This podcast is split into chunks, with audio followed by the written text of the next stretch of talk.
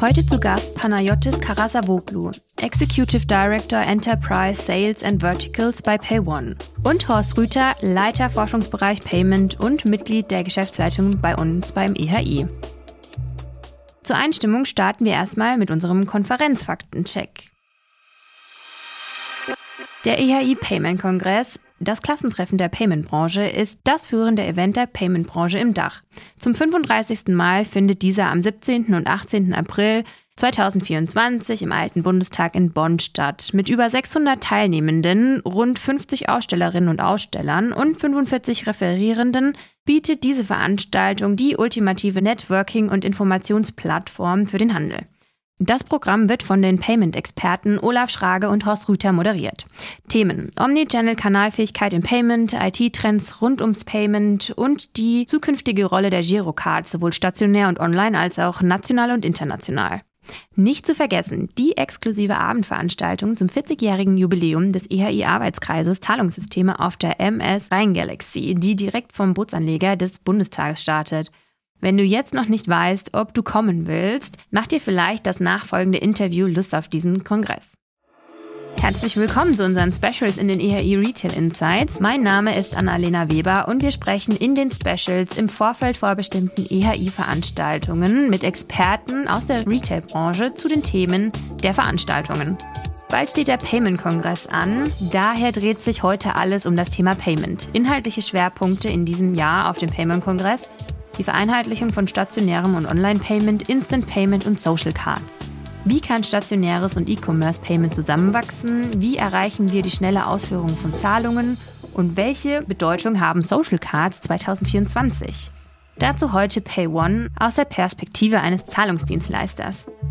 Die Specials zum Payment-Kongress werden euch präsentiert von Computop, Euro-Kartensysteme, PayOne und VR Payment. Hallo Panayotis, hallo Horst. Schön, dass ihr da seid. Hallo Anna. Hallo Anna, grüß dich. Panayotis, was macht den Payment-Kongress für euch als PayOne aus in drei Worten? Ich glaube, das ist der Payment-Fokus, den es da gibt. Mhm. Es ist meinungsbildend mhm. und es ist austauschfördernd. Okay, und ähm, warum seid ihr dabei? Ähm, weißt du, Anna, wir sind äh, eigentlich seit, seit den 90er Jahren hat sich der Payment-Kongress damals noch das Kartenforum äh, wirklich etabliert als das Event äh, rund ums Payment. So, mhm. da ist das Who is Who der ähm, Handelsunternehmen, sind Marktbegleiter da, sind Dienstleister anwesend und eben die gesamte Payment-Branche wird so ein bisschen unter das Mikroskop gelegt. Da werden Marktdaten diskutiert, die Trends und, und es wird einfach alles ausführlich beleuchtet und diskutiert. Man kommt prima ins Gespräch und das hat auch so ein bisschen den Charakter von einem Klassentreffen. Mhm. Ne? Man sieht sich hier alle Jahre wieder äh, und schaut, was hat sich denn so im letzten Jahr getan. Mhm. Und das macht es eigentlich so spannend. Ja, also der Ort, um sich zu updaten quasi. Ja, unbedingt. Ihr seid in diesem Jahr auch wieder Hauptsponsor des Kongresses. Vielleicht aber einmal, um die Hörerschaft abzuholen. Was macht ihr bei PayOne? Also erstmal ist es uns eine Freude und auch eine Ehre, wieder Hauptsponsor sein zu dürfen. Mhm. PayOne hat ja seine Wurzeln im, im, deutschen Markt wirklich als klassischer Netzbetreiber ne, für die Abwicklung von Girocard und auch als Acquirer für die, die internationalen Kartenmarken. Ähm, wir sind über die Jahre zu einem Full-Service Payment Provider gewachsen und bieten vom Postterminal als PSP im E-Com bis hin zur Omnichannel-Dienstleistung eigentlich alle Leistungen rund ums Payment aus einer Hand. Das hat uns in Deutschland und in Österreich zum Marktführer gemacht. Und was ist euer USP? Was macht euch aus? Weißt du, wenn man so lange im Geschäft ist wie die P1, dann entwickelt sich über die Zeit äh, äh, wirklich Produkte, Dienstleistungen, die einmal durch Erfahrung besser werden, aber eben auch durch Innovationen. Einer unserer USPs äh, ist äh, sicherlich unsere Expertise im Netzbetrieb, aber auch die Abwicklung von, von Girocard und auch die Weiterentwicklung des klassischen Lastschriftverfahrens äh, vom OLV zum heutigen mandatsbasierten äh, Revolve. Das ist die revolutionäre Form des Lastschriftverfahrens. Der Payment-Kongress findet in diesem Jahr wieder im Alten Bundestag in Bonn statt. Horst, du leitest den Forschungsbereich Payment. Und für dich ist vor dem Kongress auch nach dem Kongress. Die Vorbereitungen laufen aktuell auf Hochtouren. Was sind denn da die Programm-Highlights in diesem Jahr? Man muss erstmal vorweg schicken, das ist ungefähr der 35. Äh, Kongress, äh, den wir zu dem Thema äh, wow. veranstalten, haben also eine relativ lange Expertise. Ja. Ich kann mich noch an, an die Nummer eins erinnern, da waren wir mit 23 Leuten irgendwo im Westerwald untergebracht und das hat sich mittlerweile richtig entwickelt. Also jetzt sprechen wir von, von 600 plus Teilnehmenden. Also das ist schon eine, eine, eine ganz andere Nummer. Und äh, ja, wir haben uns für dieses Jahr paar Highlights ausgedacht, die auch aktuell aus unserem Mitgliederkreis an uns herangetragen wurden. Das ist zum einen das Thema Zusammenführung von stationärem, mobilen und E-Payment, sodass das quasi alles irgendwo aus einer Hand kommt. Wir haben das Thema äh, Zahlungssysteme in unbedienten Stores. Also das wird auch immer äh, wichtiger, dieses Thema. Und da gibt es durchaus Unterschiede auch zum äh, stationären Bereich in, in, seiner klassischen Form. Und wir haben dann auch das Thema äh, Instant Payments, Account-to-Account-Zahlungen, was zunehmend auch von Interesse wird und gibt auch eine ganze Reihe von Dienstleistern, die zu diesem Thema ganz innovative Lösungen entwickelt haben. Und ein Spezialthema haben wir noch, was uns natürlich auch interessiert, weil es quasi auch im öffentlichen Interesse liegt. Das ist das Thema Social Cards. Das heißt also, dass Leistungen an sozial Bedürftige oder Asylbewerbende äh, nicht mehr als Bargeldleistungen ausgezahlt werden, sondern in Form von äh, Kartenlösungen. Da gibt es erste Umsetzungen und damit wollen wir uns natürlich auch beschäftigen. Okay, und ähm, das ist dann bestimmt auch Thema in der Diskussionsrunde. Und ähm, kannst du da einmal erzählen, wann die stattfindet und wer so daran teilnimmt? Genau, die Diskussionsrunde dreht sich vor allem auch um das Thema äh, Zusammenführung von stationärem und äh, E-Payment, also der Omnikanalfähigkeit. Das Ganze wird am ersten Tag traditionell stattfinden, nach der Mittagspause unter der Leitung vom äh, Olaf Schrage. Und wir haben äh, zu dem Thema sechs Vertreter. Wir haben zwei der führenden deutschen äh, E-Commerce-Händler auch dabei mit äh, dem Dr. Krabüchler von Mediamarkt Saturn und dem Dirk Rummel von IKEA. Wir haben zwei Issuing-Vertreter dabei mit dem Dr. Peter Robeusek, dem Country Manager von äh, Mastercard und dem Matthias Hönisch vom äh, Bundesverband der Volksbank und Raiffeisenbanken. Und wir haben natürlich auch zwei Dienstleister dabei. Einmal der Ralf Gladis von Computer Paygate und dann, last not least, der Ottmar Bloching, also der Chef von Pevan natürlich. Der darf natürlich in dieser Runde mhm. nicht fehlen, weil Pevan eben sowohl die Expertise im äh, stationären als auch im E-Payment und im mobilen Bezahlen hat. Interessante Runde, also scheint so, als sollte man das nicht verpassen. Und Horst, du hast mir ja schon verraten, dass dieser Kongress ein besonderer ist. Ähm, warum denn? Ja, wir haben dieses Jahr ein kleines Jubiläum zu feiern. Im April vor 40 Jahren hat zum ersten Mal der Arbeitskreis Zahlungssysteme des ERI beziehungsweise den damaligen Vorläufern des ERI äh, getagt. Und äh, das ist natürlich äh, Anlass für uns, mal 40 Jahre Zahlungsverkehrsentwicklung in Deutschland äh, Revue passieren zu lassen. Ja, da werden wir eine Festschrift äh, zu äh, veröffentlichen, die auch alle Teilnehmenden am Kongress äh, bekommen. Und ja, wir werden das dann natürlich im Rahmen der von Pevan so freundlich gesponserten Abendsveranstaltung auf unserem Schiff dann natürlich auch Gebühren feiern. Panayotis, du hast zu Beginn schon euren USP genannt. Lastschriftabwicklung als Kontrastprogramm zur Girokarte. Die Girocard ist neben dem Bargeld eines der beliebtesten Zahlungsmittel der Deutschen. Vor allem im stationären Handel sehr beliebt und an sich auch ein sicheres Zahlungsmittel. Da ist es umso schlimmer, wenn hier mal ein Fehler auftritt und die Karte nicht mehr funktioniert. Wie zum Beispiel 2022, als es bundesweit eine Störung der Kartenzahlungsterminals gab. Hier ist ein Softwarefehler aufgetreten und man musste die Terminals alle vor Ort per Hand updaten. PayOne konnte den Kunden zur Überbrückung die Umstellung auf lastschriftbasierte Bezahlverfahren anbieten. Wie habt ihr da reagiert und wie war das für euch? Oh, ich erinnere mich nicht gerne daran zurück, um ehrlich zu sein. Äh, aber eigentlich, wir haben die gesamte Organisation in Krisenmodus überführt. Ähm, mit eigenen Ressourcen, mit Dienstleistern, äh, wirklich mit Mitarbeitern, die zum einen versucht haben, eben terminalseitig da zu unterstützen, Austauschprogramme zu fahren, neue Hardware äh, rauszubringen. Aber auch bei bestehenden Infrastrukturen haben wir beispielsweise in manchen Fällen einfach auf ELV umgeschaltet im Offline-Verfahren, haben die Kunden damit unterstützt. Das haben wir zum Teil wirklich über Nacht gemacht und äh, wirklich auch bei, bei Tausenden von Filialen. Ähm, das war eine echte Herausforderung für die gesamte Organisation und wir haben mit unseren Mitteln wirklich alles versucht, um unsere Kunden bestmöglich zu unterstützen für ein Problem, das ja unglücklicherweise kein selbstverschuldetes Thema war, sondern eben den gesamten Markt äh, durch diese Terminal-Ausfallgeschichte getroffen hat. Das Thema des Terminal-Ausfalls, das war wirklich eine sehr komplexe Geschichte, äh, weil man hat daran auch eins gemerkt, dass ganz, ganz wenige Leute nur gibt, wenn es die überhaupt noch gibt, die den Zahlungsverkehr quasi von A bis Z noch komplett durchschauen, weil der Zahlungsverkehr ist in den letzten 30 Jahren so extrem gewachsen und es sind so viele verschiedene Dinge zu berücksichtigen, dass das wirklich keiner in seiner Gänze von vorne bis hinten mehr durchschaut. Und äh, das ist eben auch so ein Punkt, äh, den wir auch mit diesem Thema Zusammenführung von E-Commerce und stationärem und mobilen Bezahlen aufgreifen, weil es ist eben sehr schwierig, das aus einer Hand wirklich solide abzubilden. Ne? Wir haben mhm. das Problem eben auch äh, im, äh, bei den Händlern. Das sind in der Regel Bereiche, die sind mal irgendwo mit dem stationären äh, Handel angefangen, haben die stationären Bezahlsysteme aufgebaut und dann kam irgendwann der E-Commerce dazu. Dann hat man für den E-Commerce die, die E-Payment-Bereiche aufgebaut, aber das waren in der Regel zwei verschiedene Bereiche in den Unternehmen, die auch völlig separat eigentlich äh, organisiert waren und voreinander oder nebeneinander her agiert haben. Äh, und das ist teilweise heute eben noch so. Ne? Das heißt, die, die, die sprechen auch teilweise gar nicht miteinander, geschweige denn, dass man zum Beispiel gemeinsam äh, Verträge oder Konditionen oder ähnliches aushandelt. Ne? Das heißt, man hat beim Handel das Problem.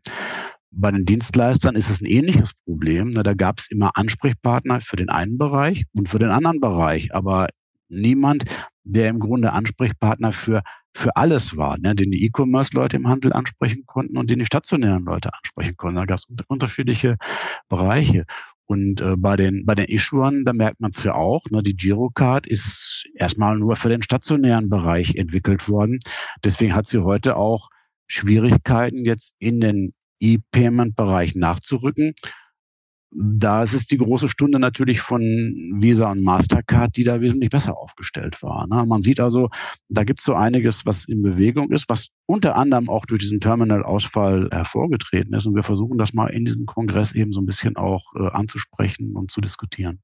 Ja, da hast du einen guten Punkt angesprochen. Dieses Problem betrifft eben nicht nur eine Branche, sondern zieht sich über alle hinweg. Panayotis, wenn wir jetzt von Vereinheitlichung sprechen, ähm, was könnt ihr als PayOne dazu beitragen, dass das eben alles aus einer Hand läuft? Zu großen Teilen ist das ja bereits so, dass wir, also wir, wir sind heute in der Lage, unseren Kunden tatsächlich fast alles, und ich sage jetzt bewusst fast alle Service aus einer Hand anzubieten. Eigentlich mussten wir uns über die Jahre auch selbst neu erfinden. Ähm, Horst hat es gerade richtigerweise gesagt, es gab einen Bereich, der klassische stationäre Handel war so zuerst da, dann kam irgendwann das E-Commerce dazu. Ähm, auch als Dienstleister und als Zahlungsdienstleister erst recht muss man sich ja an der Stelle neu erfinden. Man muss eben die Prozesse neu denken, man muss äh, sicherstellen, dass eben genau eine Situation beispielsweise für unsere Kunden sich generiert, nämlich genau mit einem Ansprechpartner zu allen Themen aussagefähig zu sein und eben auch das ganzheitliche Konzept zu überblicken. Das gelingt uns in vielen Fällen schon sehr gut. Wir versuchen da weiter dran zu arbeiten. Aber wenn wir jetzt nochmal auf, auf die Herausforderungen rund um die Krise, die es seinerzeit gab, ähm, das war ja tatsächlich ein, ein Hardware-Thema, das äh, man ja nur hätte abdecken können, wenn es äh, in-house gewesen wäre, also eigene Hardware. Tatsächlich ist es so, dass der Markt sich bei zwei, drei, vier Dienstleistern äh, bedient. Äh, das heißt, die technische Infrastruktur, was die Hardware angeht, ist tatsächlich von vielen Zulieferern sozusagen abhängig. Ähm, das ist auch ein Service, den man eher nicht in-house hat. Und ich glaube, da, da führt auch der Weg nicht mehr hin, das tatsächlich zu internalisieren. Wir müssen eher den nächsten Schritt denken, was gibt es denn für Alternativen? Android ist so ein gutes Beispiel, dass eben noch sehr viel mehr Flexibilität, nicht nur was die Hardware angeht, sondern auch Alternativen, beispielsweise das äh, Handy als äh, Zahlungsdevice. Diese Richtung muss man denken, wo es wirklich um die Applikation geht, aber nicht mehr um die reine Hardware, die dann wirklich austauschbar sein muss. Im Zahlungsbereich haben sich ja auch andere Alternativen entwickelt. Vorhin hattest du Revolve genannt. Was hat es denn damit auf sich? Danke für das Stichwort. Ich hatte eingangs, glaube ich, erwähnt, Revolve äh, setzt sich zusammen aus Revolutionär und OLV. OLV kennt man klassisch, ist eben ein äh, online-basiertes Lastschriftverfahren. Ähm, was haben wir getan? Wir haben überlegt, wir haben heute so viele online-basierte Zahlungssysteme, eben mit der Girocard, PIN-Eingabe oder eben auch äh, kontaktlos, Kreditkarte, kontaktlos. Und ähm, Lastschriftverfahren hat sich ja als weiteres Verfahren im Markt etabliert. So, die Herausforderung war bisher, es ist in jedem Fall Lastschrift äh, basiert mit Unterschrift. So, Unterschrift kostet wiederum Zeit, ist also kein echter Vorteil. Also haben wir es weitergedacht und äh, sind davon ausgegangen, was müssen wir tun, damit eben dieser Zeitvorteil sich generiert, äh, eben bis zu einer Betragsgrenze oder über eine Betragsgrenze hinaus und am besten die Unterschrift weglassen. Und sind auf äh, eben die Logik aus PSD2 gekommen, wo es eben die Möglichkeit gibt, eine Mandatierung nicht nur einmalig, sondern auch übergreifend auszusprechen. Das heißt, ich als Kunde, wenn ich einmal unterschreibe, beispielsweise bei einem Händler, gebe damit auch gleichzeitig das Okay, dass für zukünftige Zahlungen, es ist natürlich zeitlich begrenzt, äh, eben äh, ohne weitere Unterschrift meine Autorisierung gebe, die Lastschrift von meinem Konto zu belasten. Das führt dazu, dass wenn ich einmal unterschrieben habe, das nächste Mal ganz normal kontaktlos trotzdem ein Lastschriftverfahren, das im Verhältnis günstiger sein kann, das eben einen Zeitvorteil mit sich bringt, weil ich muss in keinem Fall eine PIN-Eingabe leisten und äh, im besten Fall, das ist unsere, unsere letzte Innovation, mit dem Zentralmandat nicht nur bei einem Händler funktioniert, sondern bei allen Händlern, die an diesem Zentralmandat teilnehmen. Das heißt, ich kaufe bei Händler A, habe einmal unterschrieben und kann dann bei Händler B trotzdem kontaktlos im Lastschriftverfahren zahlen. Das bringt immense Vorteile, die unsere Kunden gerne schätzen. Ein weiteres Schwerpunktthema des Kongresses ist die schnelle Ausführung von Zahlungen, äh, wo wir jetzt beim nächsten Thema wären. Was macht das Thema denn so interessant für den Handel, Horst? Echtzeitzahlungen, die kennt man ja schon jetzt seit drei bis fünf Jahren eigentlich im kontogebundenen Verkehr, also auch bekannt als Blitzüberweisung. Wenn man also einem Zahlungsempfänger wirklich innerhalb von Sekunden äh, Geld auch transferieren möchte auf sein Konto. Das ist mittlerweile möglich, in der Regel gegen einen äh, kleinen Aufpreis äh, bei seiner Hausbank, aber das ist machbar.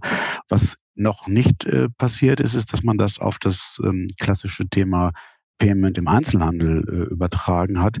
Das hat natürlich gewisse äh, Vorteile auch für Händler. Äh, also einmal ist es natürlich liquiditätssteigernd. Der Händler bekommt also ganz sicherlich auch ganz schnell sein Geld. Das heißt, er muss nicht unter Umständen lange darauf warten, wie man das vielleicht mal bei, bei Rechnungsverkäufen oder ähnlichem hat. Und es ist natürlich auch ein Thema, dass man unter Umständen sicherheitsrelevante Fragen hier etwas moderater äh, angehen kann. Das heißt, man muss Zahlungen nicht, nicht absichern gegen, gegen einen möglichen Zahlungsausfall, sondern das Geld ist dann definitiv auch beim Händler und er kann damit arbeiten. Na, die Frage ist natürlich dann immer, was für den Händler gut ist, äh, muss natürlich nicht unbedingt für den Kunden oder für die Kundin gut sein. Die müssen dann natürlich mitspielen und so etwas auch akzeptieren. Und von daher wird es mal ganz spannend zu beobachten sein, wie so etwas dann eben bei den entsprechenden Marktplayern auch ankommt. Und Panayotis, wie generiert ihr Vorteile auf Tap Go? Tap Go ist ja die ähm, kontaktlose Zahlung aus dem Revolve. So Horst hat es eben gesagt, Instant Payment mag sicherlich in Zukunft ein weiteres Element sein um schnelle Zahlungen am POS zu ermöglichen. Der Weg dahin kann beispielsweise auch durch Revolve in Tap Go eben überbrückt werden. Ähm, ich habe es ja eingangs erwähnt, dadurch, dass wir eben ähm, hier tatsächlich eine kontaktlose Transaktion im Lastschriftverfahren, das aber eben in dieser Revolve-Komponente auch durch ein Zahlungsversprechen durch uns äh, abgesichert ist, wenn du so möchtest. Können wir Händlern auch anbieten, Transaktionen, die über das klassische Kontaktloslimit, nämlich über 50 Euro, wenn wir das individuell verhandeln, können es auch 80 oder 100 Euro sein. Das heißt, wir generieren tatsächlich einen deutlichen Zahlungsgeschwindigkeitsvorteil für Transaktionen, die in dieser Range von 0 bis was auch immer dann vereinbart ist. Denn eine Transaktion, die rein kontaktlos läuft, gegenüber einer Transaktion, die ab einem gewissen Limit zusätzlich mit PIN ausgestaltet werden muss oder wo die Karte gesteckt wird, hat natürlich den großen Vorteil, dass gerade Schlangen in, in, in Supermärkten, ist ein typisches Thema, ne? So, je schneller die Schlange abgebaut wird an der Kasse, desto besser. Das sind genau die Vorteile, die wir mit generieren. Und wir gehen davon aus, dass wir gut in zehn Sekunden, im Durchschnitt zehn Sekunden Vorteil haben, bei der Mischung aller anderen Zahlungsmöglichkeiten mit PIN, ohne PIN, je nachdem, wie die Transaktion abgewickelt wird. Und das ist ein echter Vorteil für den Handel. Auf jeden Fall. Ja, und jetzt kommen wir zu einer Frage, die ähm, natürlich über allem steht. Wie wird Payment denn Omnichannel kanalfähig? Panayotis, du vielleicht? ist immer ein bisschen zu kurz gesprungen, äh, die Herausforderung für Omnichannel nur beim Payment zu sehen. Denn aus meiner Erfahrung fängt die Herausforderung schon viel früher, nämlich schon beim Unternehmen an. Boss hat es vorhin sehr klar gesagt, man fängt an mit dem klassischen Postthema. Man hat erstmal vielleicht Läden. Irgendwann kommt noch das E-Commerce dazu. Im Zweifel ist das gar nicht der, sag ich mal, Finanzabteilung, sondern der IT-Abteilung zugesprochen. Das heißt Bereiche, die mit gar nicht miteinander äh, kommunizieren. Ähm, die Herausforderung ist eigentlich, dass zum einen das Mindset im Unternehmen sich auf Omnichannel einstellt und eben die Prozesse nicht separat voneinander laufen, sondern von Anfang an einheitlich konzipiert werden. Und dann eben mit einem Dienstleister wie uns, der die Händler an die Hand nimmt, sie darin unterstützt, dann im Checkout-Prozess, also nicht erst, wenn es ums Payment geht, sondern bereits im Checkout-Prozess sicherzustellen, dass die Informationen da zusammenlaufen, um eine echte Omnikanalfähigkeit überhaupt abzubilden. Ja, weil dafür brauchst du sowohl was die Logistik angeht, was eben die ähm, äh, Möglichkeit der, der, der Auslieferung angeht, was die Verfügbarkeit angeht. Also all diese Themenblöcke müssen ja erstmal sichergestellt sein, damit du im Nachgang tatsächlich auch für das Payment äh, Omnikanalfähigkeit sicherstellen kannst. Da unterstützen wir eben durch unsere Markterfahrung über die Herausforderungen, die wir mit vielen Händlern in verschiedensten Bereichen gemeinsam erarbeitet haben äh, und eben mit dem nächsten Schritt, den wir gemeinsam denken, alles dann wieder so zusammenzuführen, dass für den, für den Handel es genau ein Kanal ist. Der heißt zwar Omnikanal, aber es ist genau ein Kanal, weil das Reporting ist einheitlich, die Information ist einheitlich, die Transaktionsabwicklung in beide Richtungen, das heißt sowohl bei Gutschriften als auch bei den Belastungen ist einheitlich. Äh, das muss sichergestellt werden. Aber es fängt beim Handel an und geht dann mit uns weiter, damit es im Payment auch funktioniert. Ihr habt auch eine Session auf dem Payment-Kongress. Wann ist die und was plant ihr dafür? Wir haben am ersten Tag nach der Diskussionsrunde unsere Session. Ganz bewusst entscheiden wir uns immer für äh, eine Session, die nicht mit Frontbeschallung ausgestaltet ist, sondern wir versuchen das sehr interaktiv, eher in, im Gespräch. Äh, wir werden Kunden wieder gemeinsam mit uns äh, auf der Bühne haben, äh, mit denen wir über aktuelle Themen sprechen, wo wir versuchen, eine Inspiration für andere Teilnehmer, für die Audience, wie es so schön heißt, zu bringen. Ähm, lasst euch mal überraschen. Ich glaube, es wird wieder spannend, aber es ist kein, kein typisches Thema so, wir fangen an, erzählen euch was und dann habt ihr was gelernt, sondern wir wollen gemeinsam was erarbeiten. Okay, super. Dann vielen Dank, dass du Gast in unserem Special warst und schon mal viel Erfolg im April auf dem Payment-Kongress. Wir sehen uns dann Danke. auf jeden Fall dort. Ähm, vielleicht noch als abschließende Frage, Panayotis, ähm, wird es im Jahre 2040 noch Bargeld geben? Ich befürchte ja. Ähm, also gerade jetzt in Deutschland, äh, ich glaube, wir äh, funktionieren nicht so schnell um solche Themen in, in so kurzer Zeit. Wir reden über 16 Jahre. Ja, das äh, glaube ich nicht, dass wir dann kein Bargeld mehr haben werden. Horst, was sagst du dazu? Ich bin sogar sehr davon überzeugt, dass wir noch Bargeld haben, äh, zumal gerade die EU äh, eine Bargeldannahmeverpflichtung auf den Weg bringt. Das heißt also, da werden sogar die Regularien noch mal ein bisschen verschärft. Gleichzeitig wird es aber eine Obergrenze geben für die Bargeldannahme. Man spekuliert da ja im Moment mit, mit 10.000 Euro auch hier für Deutschland. Andere Länder haben das schon. Aber auf jeden Fall äh, ist das Thema Bargeld nach wie vor in der Diskussion und wenn man auf unseren Transaktionskuchen sieht, dann hat es ja auch noch einen Anteil von deutlich über 50 Prozent. Beim Umsatz sieht es schwächer aus, aber bei den Transaktionen ist es halt noch ein relativ starkes Thema. Hm. Also ich bin ja Team Girocard oder Visa-Card, deshalb für mich bräuchte es das nicht. Aber wir schauen mal, wie es dann 2040 in unseren Geldbörsen aussieht. Vielen Dank euch beiden. Danke dir, Annalena. Danke, Annalena. Danke, Horst. Hat Spaß gemacht. Das war unser erstes Special zum Payment-Kongress. Wenn euch das Thema Payment interessiert und ihr mehr spannende Insights aus unterschiedlichen Perspektiven erfahren wollt, dann hört auch in die kommenden Special-Folgen zum Payment-Kongress rein. Der Countdown läuft. Wir hören uns dann wieder zur nächsten Folge. Bis dahin.